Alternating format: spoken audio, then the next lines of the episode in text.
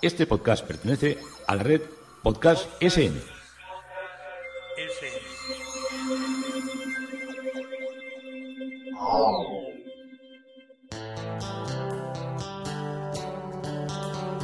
Historia con sentido. Un podcast realizado y presentado por Juan Carlos González.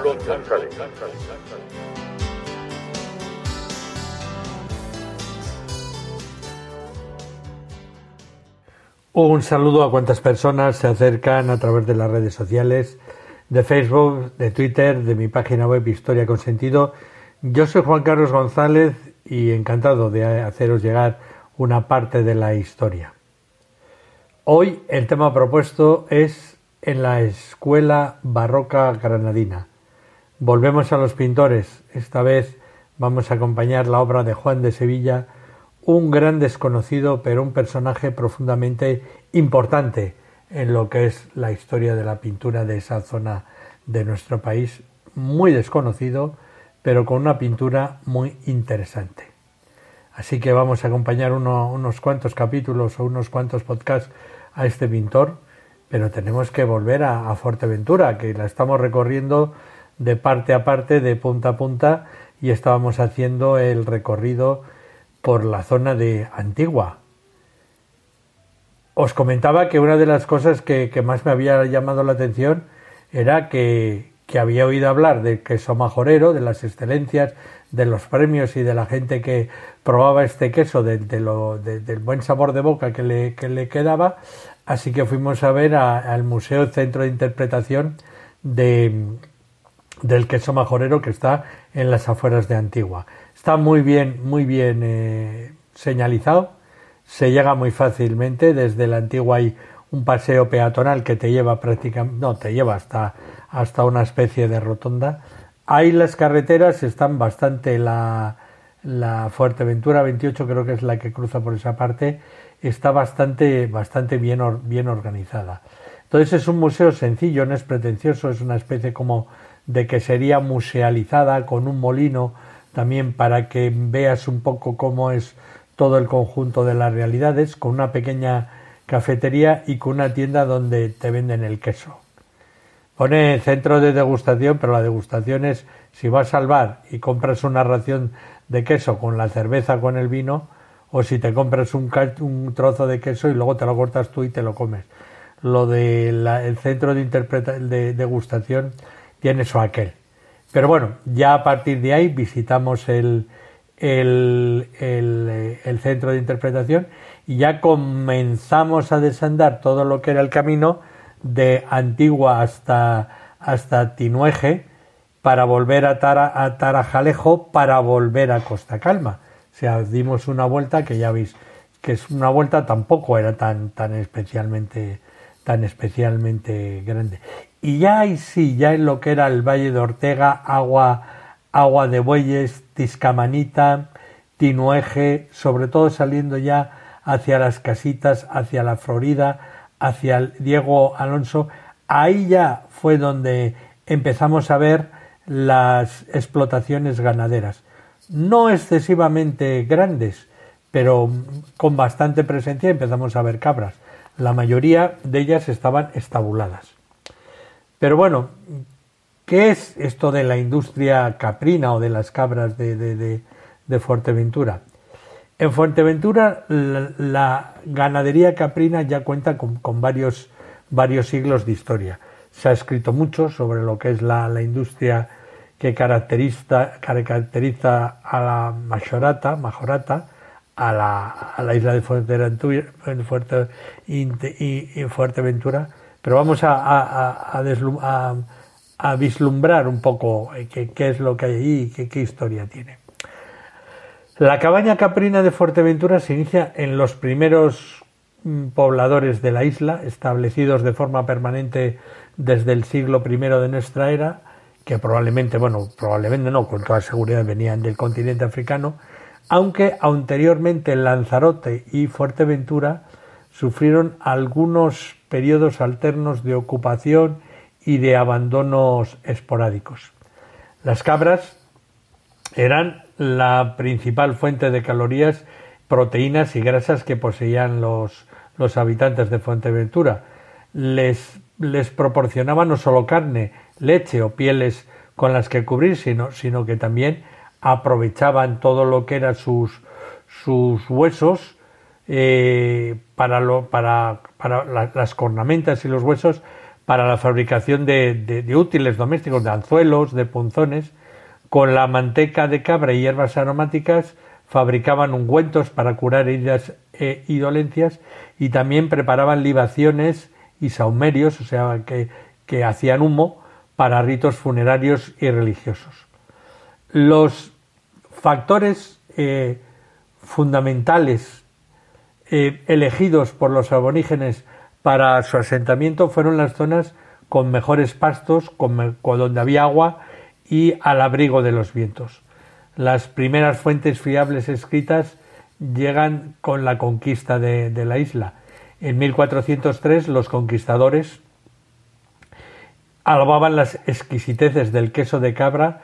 y la extensa cabaña caprina como se refleja en, las crónicas de la época,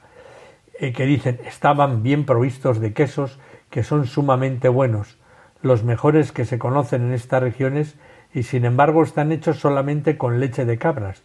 de la cual todo el país está lleno, más que ninguna de las demás islas, y cada año se podrían coger sesenta mil cabras y aprovechar su cuero y su grasa, de la cual cada animal rinde mucho, por lo menos de 30 a 40 libras. Las cifras de los normandos son exageradamente altas, pues hasta el siglo XVII no se hicieron censos fiables de las cabezas de ganado, pero su visión nos da una idea de la gran magnitud y de la importancia que desde la antigüedad ocupa la cabra en, Fuente, la cabra en, Fuerteventura. Las características singulares de la isla, la baja pluviometría, el clima árido y la escasa biomasa vegetal, junto a las características de este animal que tiene una gran capacidad de adaptación a diferentes hábitats, buena producción de leche y carne durante periodos de escasez y rápido poder de reproducción, hacen que la explotación ovicaprina sea la mejor ganadería doméstica que se puede tener en esta isla. Las explotaciones de cabras a pequeña escala y en semilibertad perdón, son las más usuales en Fuerteventura. El ganado debe recorrer grandes extensiones de terreno para encontrar su, eh, eh, su alimento, el ramoneo, o sea, el, arrancar todo lo que son los vegetales y el pisoteo continuo, pues eh, van dejando muchas veces, eh, eh, dejando lo que es la parte fértil del suelo a exposición del agua y del viento que aceleran, como podéis imaginar, el proceso de vegetación y la pérdida del manto vegetal. Por esta razón, desde que, desde que Fuerteventura se convierte en una isla agrícola, los ganaderos y los agricultores han estado muchas veces enfrentados. Las quejas y denuncias entre los sectores eran continuas desde el siglo XVI. Los agricultores pedían que el ganado no estabulado no entrase en Las Vegas porque se comían los sembrados, y los ganaderos luchaban para lograr que no se pusiera en roturación nuevos terrenos destinados a la agricultura. Lo podéis eh, entender. Por una parte, el cabildo nombraba guardas y sobreguardas, tanto en Las Vegas como en los terrenos cultivados, para impedir la entrada del ganado en las tierras una vez sembrados. Y por otra parte, el cabildo desde el momento de la siembra ordenaba sacar a los ganados de los sembrados y retirarlos a la costa. La, eh, la, recogida del ganado se efectuaba, se efectuaba mediante las apañadas a las que se debían acudir los ganaderos para reunir los ganados en corrales, de donde luego se las sacaban los dueños para tenerlas a mano y que no dañasen las, las explotaciones. En caso de no cumplirlo voluntariamente, las, eh, esta institución que se hacía, este modo de estabular, que se hacía a costa del cabildo se quedaba con el ganado. En Fuerteventura, desde la época prehispánica, ha tenido y siguen teniendo varias maneras de explotación ganadera. El ganado de costa, que pasta en régimen de, de libertad en los terrenos mancomunales que se, que se encuentran vallados, importante en un régimen administrativo controlado, el ganado en régimen semiestabulado, que conlleva la suelta del ganado para pastar en libertad, con el consiguiente daño a veces de las zonas agrícolas, y grandes explotaciones ganaderas en régimen estabulado, por lo que si bien ocupan mayor superficie, el ganado ya no pasta en libertad. Esto es lo que he podido apreciar que ya es lo más extendido. La industria del cuero de, cabra en Fuerteventura no tuvo gran desarrollo, debido fundamentalmente a que para el curtido de las pieles se necesitaba grandes cantidades de agua no, no salobre, o sea que no tuviera eh, tanta sal como es lo que, lo que pasa lo que pasa en el, en el eh, en la isla que el agua que saca de los pozos no es muy bebible porque tiene mucho mucho mucho grado de sal Hubo un intento por parte de Gustav Winter de instalar este tipo de industria en Morrojable, pero no, no, no prosperó. Sin embargo, Fuerteventura sí exportó pieles de cabra para las islas mayores como Tenerife y sobre todo a Gran Canaria, que ya desde el siglo XVI fue un importante productor de pieles curtidas de cabras. Y la selección genética de la cabra majorera durante mucho tiempo junto con las técnicas artesanales de elaboración del queso de cabra han hecho que Fuerteventura no solo sea conocida por sus espectaculares paisajes, sino también por probablemente elaborar uno de los mejores quesos de cabra del mundo y suele tener siempre muchos premios y muchos galardones otorgados a las queserías artesanas, porque se hace todo con mucho cuidado y del queso majorero de las cabras de Fuerteventura, nos vamos a Granada, a la Escuela Barroca Granadina. Nos vamos a Juan de Sevilla Romero de Escalante, un pintor que vive y muere en Granada entre 1643 y 1695. Son años que nos recordarán mucho a Atanasio Bocanegra. Es un pintor coetáneo con él, coincidieron en muchas cosas, pero también hicieron cosas diferentes. Juan de Sevilla es uno de los artistas más versátiles durante de cuantos trabajaron en la Granada del 600 en la estela que deja el genial Alonso Cano. Al parecer, inició su aprendizaje con Francisco Alonso Argüello, culminando su formación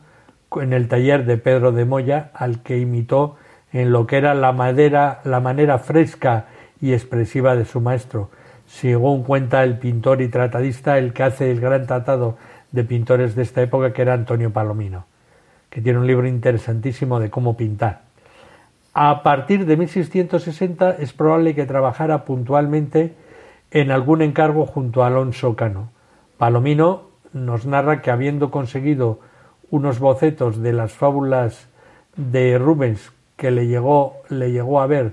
donde había muchos desnudos, se aplicó tanto al seguir aquel estilo y buen gusto que verdaderamente su manera de pintar parecía ser de la escuela de Rubens.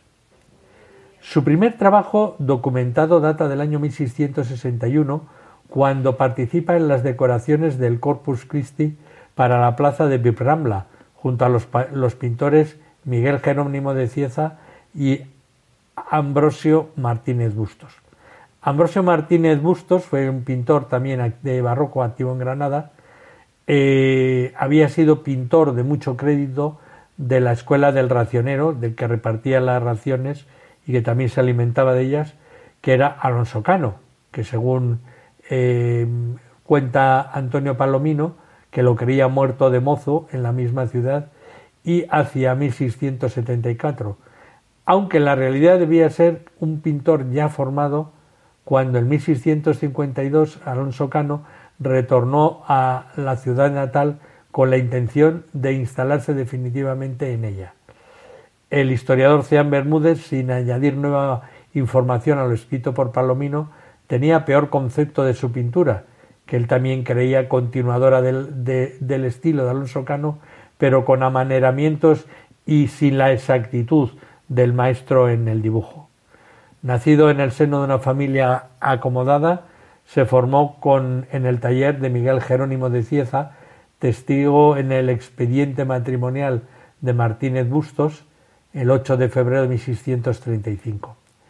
El taller de Cieza era uno de los más activos y de mayor prestigio en Granada, y serán sus enseñanzas las que siga Martínez, que además, como el resto de pintores granadinos, antes de la llegada de Cano estuvo, estuvieron influenciados por la pintura flamenca conocida a través de estampas, como se observa en las Inmaculadas que hay en el Museo de Bellas Artes,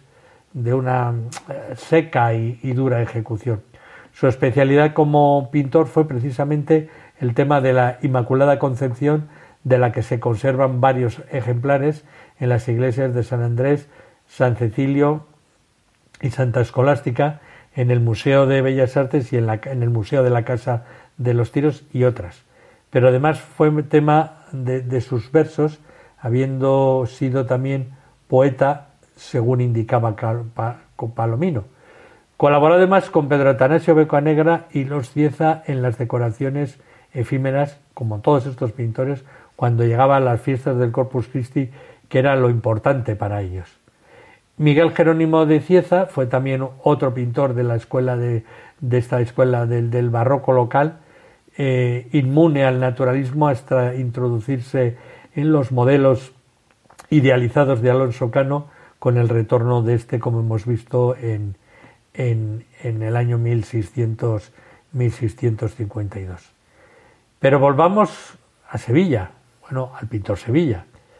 No obstante, el arranque definitivo de su carrera se produjo a partir de 1667 con la vacante dejada tras el fallecimiento de Alonso Cano, que fue aprovechada por los jóvenes pintores que ayudaron al racionero Alonso Cano, siempre que hablamos del racionero estamos hablando de, Alonso Cano,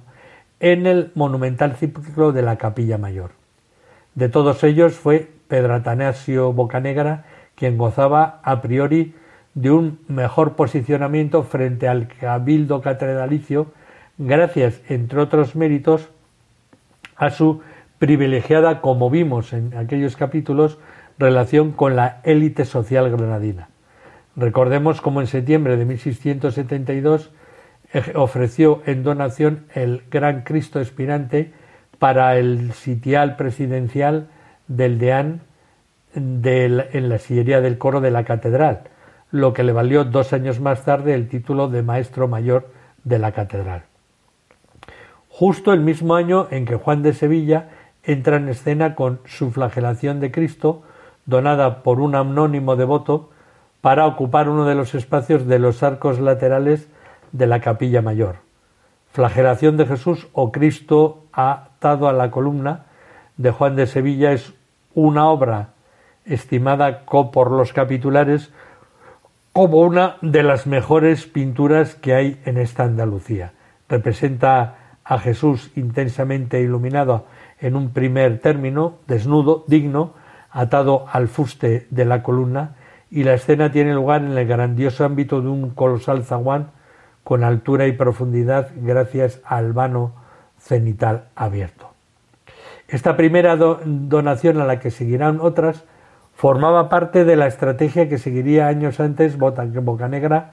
para hacerse un hueco en el templo catedralicio. En 1675 se produce el primer encontronazo entre ambos pintores y el detonante de una enconada rivalidad que perdurará hasta el final de sus vidas. Ya visteis que Bocanegra también era de, cuidado y cómo murió en aquel eh, enfrentamiento con Ardemans. De esta manera, el 17 de septiembre de ese mismo año, los canónigos reunidos en el Cabildo determinan que Juan de Sevilla tenga libre acceso al recinto de la torre para pintar, unos lienzos grandes para esta santa iglesia y otros para las capuchinas herido en su orgullo en lo más íntimo, Bocanegra, al que a veces hacía firmar sus lienzos con, vocablos latinos de Pictor Regis, pintor del rey, haciendo gala de su nombramiento en 1676 como pintor del rey, no tendrá más elección que compartir el mismo espacio de trabajo con su más directo competidor. Las obras catedralicias más destacadas, la obra exactamente, es San Mauro salvando, salva a, San Plácido de morir ahogado y los tres cuadros de los padres y doctores de la Iglesia emparejados. En el cuadro de, San Mauro salva a San Plácido se ve en un primer término dos monjes tratando el arrodillado de llenar un cántaro de agua del riachuelo al fondo San Benito, acompañado, acompañado de tres monjes, parece como comentar la, la escena desde las puertas del monasterio, y en el celaje el rompimiento enmarcado por la Trinidad, Padre Hijo, Padre como Creador, el Hijo Jesucristo, portando su cruz, eh, y en un ademán de bendecir el Espíritu Santo irradiando luz. Representa al fundador del monacato occidental, y mientras San Benito oraba vio como una visión que el niño Plácido, el monje que estaba iniciándose, al ir a sacar agua del río, se había caído y estaba a punto de, ahogarse. El santo abad llamó a Mauro y le dijo, hermano, hermano Mauro, corre al lago porque aquel muchacho que fue por agua se ha caído y se está ahogando. Inmediatamente fue corriendo al lago y llegó hasta donde estaba Plácido, la, agarró por los cabellos y la sacó a la orilla. Y desde entonces se dio cuenta que había caminado sobre las aguas como le sucedió a Pedro en el lago de Tiberíades. Maravillado le contó a San Benito lo que había, había pasado, éste atribuyó humildemente el prodigio a los méritos de Mauro, pero el discípulo estaba convencido de lo contrario, o sea que el mérito era de San Benito. Efectivamente, Plácido lo confirmó cuando dijo que había tenido la impresión de haber sido agarrado por la capa del abad, y me parecía que él me sacaba del agua. Lo que sabemos de los dos santos discípulos de San Benito, a más de lo que narra San Gregorio, se debe a una biografía apócrifa escrita a mediados del siglo IX. Mauro luego fue enviado a Francia por el maestro San Benito y en Glanfieli de Anjou fundó el primer monasterio benedictino que gracias al apoyo del rey se desarrolló rápidamente. El biógrafo atribuye varios milagros, como el de la resurrección de un joven que le declaró que así había librado de las penas del infierno, y Mauro murió en el monasterio francés a la edad de 72 años después de una peste que se había llevado a la tumba a muchos monjes del monasterio. Más inciertas son las noticias con respecto al otro santo, a San Plácido. La piadosa fantasía de un biógrafo lo colocó en la lista de los mártires y según ella fue Plácido martirizado en Sicilia por los sarracenos. También están los santos Jerónimo y Agustín, que son los padres occidentales que junto a, Gregorio, a San Gregorio Magno y a San Ambrosio son conocidos como los cuatro ríos del paraíso o doctísimos varones. Bajo el nombre de, mm, bajo el nombre de esta, la patrística se concentra el periodo de la historia de la Iglesia que comienza con los padres apostólicos, San Clemente de Roma, que fue papa, San Ignacio de Antioquía, San Policarpo y se extiende en Occidente desde la muerte de San Isidoro de Sevilla y en Oriente desde San Juan Damasceno. Fue este el tiempo en que la Iglesia, en el que además de la difusión y de la vida de las comunidades cristianas por Oriente y Occidente, papas, obispos y escritores profundizaron en lo que era el misterio cristiano. En este esfuerzo sobresalen por los escritos los santos padres que testimonian una presencia vivificante de la tradición apostólica que progresa en la Iglesia bajo la acción eh, eh, para ellos pretendida del Espíritu Santo. En los espacios rectangulares dispuestos sobre los arcos de la rotonda de la capilla mayor, previamente destinados a enterramientos reales, encontramos dispuestos por parejas santos padres y doctores de la, de la Iglesia. Forman un conjunto de catorce óleos sobre lienzos, comenzando desde el lado del Evangelio aparecen los cuatro grandes padres orientales, los cuatro grandes maestros ecuménicos, San Juan Crisóstomo, San Basilio el Grande, San Gregorio Nacianceno y San Atanasio. Fue el Papa Pío V quien en, en su breviario de 1586 señaló a estos cuatro padres como doctores de la Iglesia, sin duda bajo el influjo del interés de los humanistas por la antigüedad griega. Y estos óleos son obra de este autor granadino de Juan de Sevilla. Obras de Juan de Sevilla para la Compañía de Jesús. Hacia 1671 pintó para el testero del antiguo teatro de disputas teológicas del Colegio de San Pablo de Granada las pinturas del retablo presidido por la Inmaculada Concepción y flanqueada por las efigies de San Francisco Javier, San Ignacio de Loyola y San Francisco de Borja, los santos, los santos, sino los más importantes de los más importantes de la orden de jesuitas. También habría que incluir un importante grupo de, retratos de insignes teólogos y generales de la Compañía de Jesús.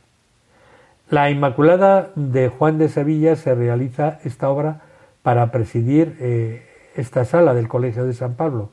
donde permanece hasta el traslado del restolado en la Universidad de Granada desde este inmueble a su actual emplazamiento en el Hospital Real.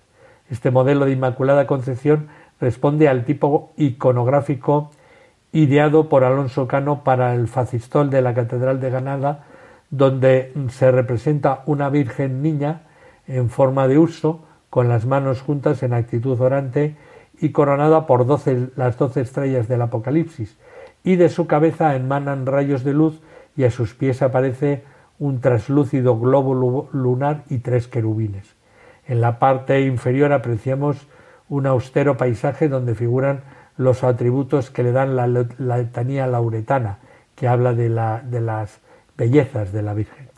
La ausencia de firma del artista en la obra ha suscitado dudas al respecto, lo que ha llevado a numerosos estudios. Pero el, tratadista y el historiador de pintura Batey en 1954 apunta por primera vez la autoría a Juan de Sevilla al relacionar la pieza con un dibujo firmado conservado en la Biblioteca Nacional de Madrid. Otro autor, Rodríguez de, Domingo, corrobora esta teoría, aunque con reservas, dado el mal estado de conservación de la pintura en aquel momento. Y la restauración a la que es sometida en el 2006 desvela una obra de extraordinaria calidad y factura muy similar a la Inmaculada que está en el Museo Meadows, en el Meadows Museo de Dallas, que sí que conserva la firma de Juan de Sevilla y solamente se observa diferencia en la menor calidad del manto de la obra que pertenece a la universidad, fruto de una antigua intervención en la limpieza a base de productos excesivamente abrasivos que eliminó las veladuras que se ven en la otra. Otro de los cuadros de esta época dedicada a los jesuitas fue San Francisco, San Francisco de Borja, también está en, el Teatro de Disputas de Teológicas y forma parte de esta colección de cuadros que cuando la universidad se traslada al Hospital Real, pues es llevada allí. El pintor lo representa vestido con la sotana negra, en una actitud de recogimiento y meditación, contempla la, la calavera que sostiene en la mano izquierda, el santo en pie se gira levemente hacia la mesa cubierta con un paño rojo sobre el que se encuentra la corona que, alude a su título nobiliario y también a cómo él estuvo enamorado de la, de la reina y que todo, su, el, todo el amor y todo lo que había sido se pierde cuando ya la ve corrupta en el lecho de la muerte, en el, en el ataúd donde había sido, donde se había esperado a llegar, eh, que él llegara para que luego eh, fuera enterrada y que le desanimó tanto de, de, con aquella famosa frase de que nunca amaré a una mujer que se, pueda, se me pueda morir y seguiré a una mujer que nunca, que nunca muera, que era la Virgen. Bueno, toda esta es la, leyenda de los jesuitas. En un primer plano, en el ángulo inferior izquierdo, hay tres capelos cardenalicios alusivas a las propuestas rechazadas para ser lo que entonces se consideraba príncipe de la Iglesia. Cuando hablamos de San Francisco de Borja, estamos hablando de San Francisco de Borgia. Por eso los Borgia, tan influyentes en, el Vaticano, tenían tanto interés por hacer a este príncipe de la Iglesia porque era de, su, de sus troncales. El cortinón rojo del fondo deja entrever a la derecha un balcón abierto a un paisaje boscoso en cuyo antepecho se representa un bajo relieve de inspiración clásica, reflejo de la influencia de Rubens y de Van, y de Van Dyck, lo que llevará a Juan de Sevilla hacia la pintura de gran exuberancia y teatralidad en los gestos unidos a un colorido eh, fresco y vivaz. Y hasta aquí nos ha acompañado hoy la pintura de Juan de Sevilla en la Escuela Barroca Sevillana. Yo soy Juan Carlos González y un día más encantado de haberos podido acercar esta parte de la historia.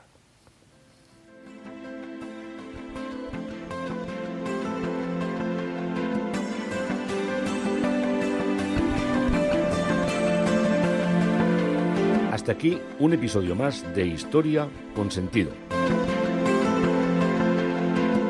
El podcast que te habla de historias de la historia, sucesos, eventos, como si el ayer fuera hoy. Síguenos a través de iTunes, Spreaker o iVoox. Contacta con nosotros por correo electrónico escribiendo a podcast@historiaconsentido.com.